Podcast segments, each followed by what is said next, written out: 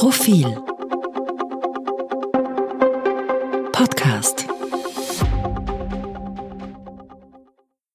Ikone und Hassfigur. Überall die Schwarzer und ihre ungebrochene Provokationskraft. Jetzt mischt sich die Schwarzer auch noch in den Ukraine-Konflikt ein. Verfasst Leitartikel gegen die Aufrüstung, hat einen Friedensappell an Olaf Scholz initiiert, den mehr als 200.000 Menschen unterschrieben haben, und verlinkt ihn auf ihrer Emma-Website. Muss das sein?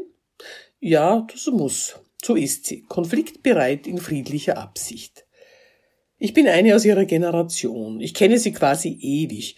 Gut genug, um zu wissen, dass sie im persönlichen Umgang liebenswürdig und charmant sein kann, aber nicht gut genug, um mit Geschichten über autoritäres Auftreten, Selbstherrlichkeit oder was ihr sonst noch nachgesagt wird, wie eigentlich allen Führungspersönlichkeiten, aufzuwarten.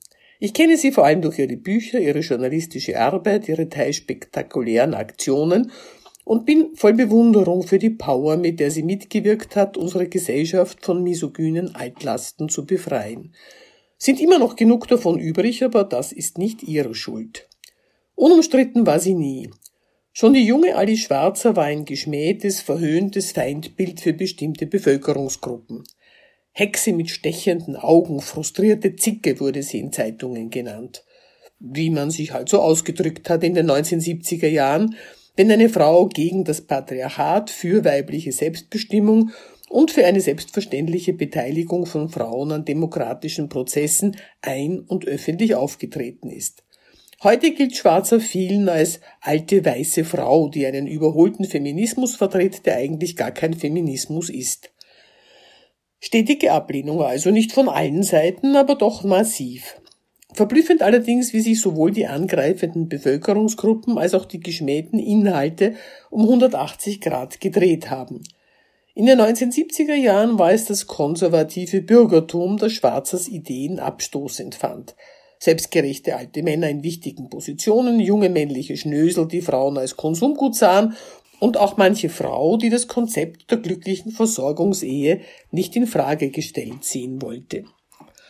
Heute hingegen wird Schwarzer von jungen Feministinnen angegriffen, deren Vorstellungen von Selbstbestimmung die Prostitution als Beruf, Verschleierung als identitätsstiftend und das Recht auf freie Wahl der Geschlechtszugehörigkeit einschließen.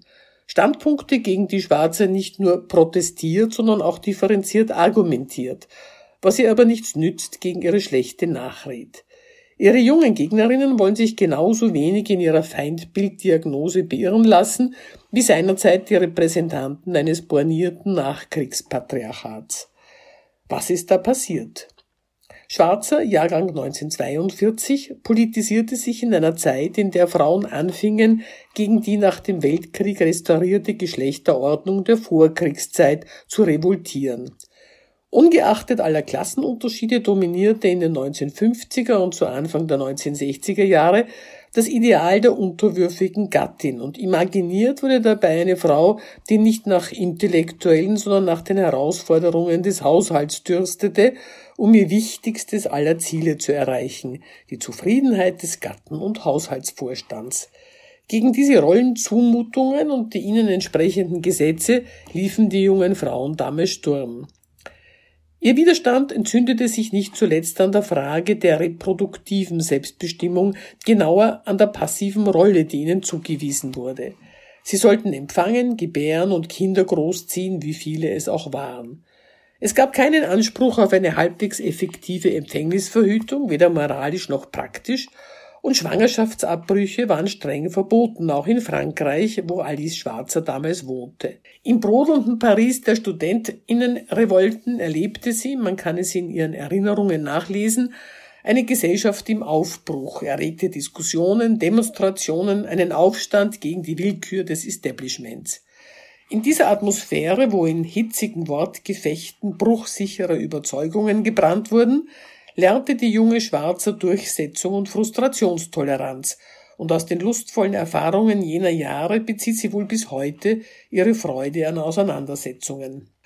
Nachdem sich im April 1971 prominente Französinnen, unter ihnen Simone de Beauvoir und Catherine Deneuve, in der Zeitschrift Le Nouvel Observateur zu Schwangerschaftsabbrüchen bekannt hatten, initiierte Schwarzer das Pendant dazu in Deutschland.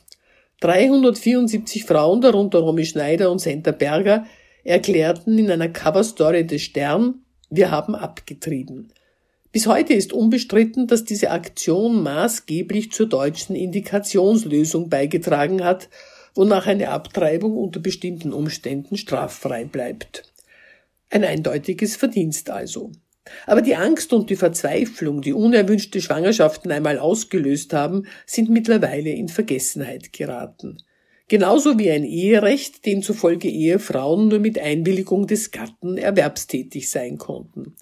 Inzwischen sind Menschen erwachsen geworden, die nicht nur als selbstverständlich in Anspruch nehmen, was die alten Emanzen mühsam erkämpft haben, sondern das Selbstverständliche kritisch hinterfragen wollen in einer auch durch Globalisierung und Migration veränderten Gesellschaft.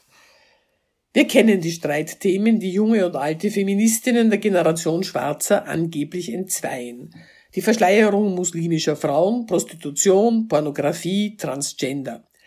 Die Uneinigkeit in diesen Bereichen ist jedoch keine reine Generationenfrage ob Sexarbeit ein Beruf ist oder verboten gehört und ob im Verbotsfall die Sexarbeiterin kriminalisiert werden soll oder der Freier, darüber gehen auch innerhalb der Altersgruppen die Meinungen auseinander. Und bei der Verschleierung kommt es darauf an, ob man sie aus der Perspektive gebildeter Oberschicht Musliminnen in Europa oder aus dem Blick von Frauen in arabischen Ländern betrachtet, die sich allerdings nur unter Gefährdung von Leib und Leben dagegen entscheiden können.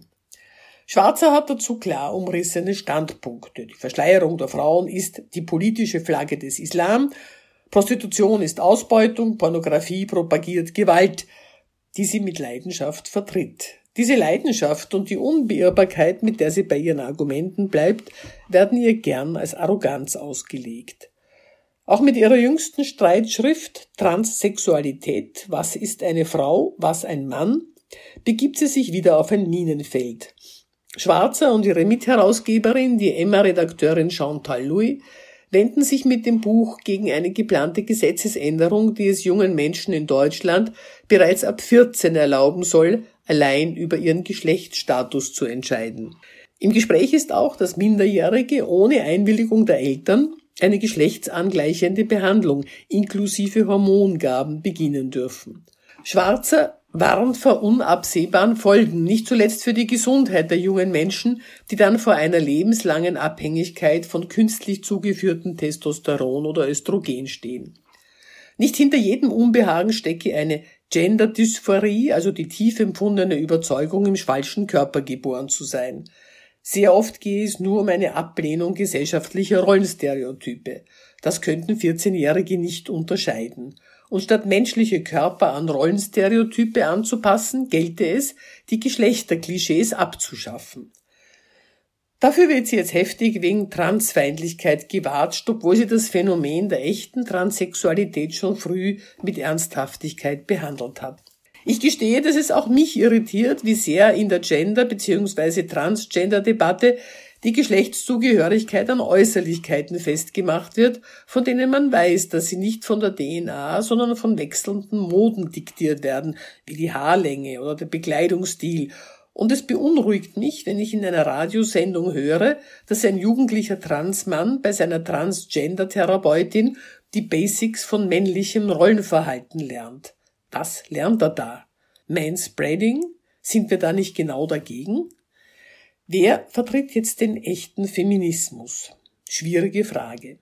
Die Suche nach einer Antwort hat in letzter Zeit den Charakter eines wissenschaftlichen Insider-Disputs angenommen, in dem, wie die Autorin Gertraud Klemm so schön im Standard schrieb, die Teilnehmerinnen einander sperrige Kürzel an den Kopf werfen, die die Hälfte der Bevölkerung noch nie gehört hat.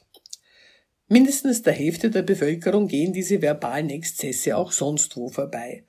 Ali Schwarzer, wie immer man zu ihr stehen mag, ist hingegen ein Kommunikationstalent und weiß, wie man Menschen erreicht. Vermutlich buddelt sie gerade den nächsten Stein des Anstoßes aus.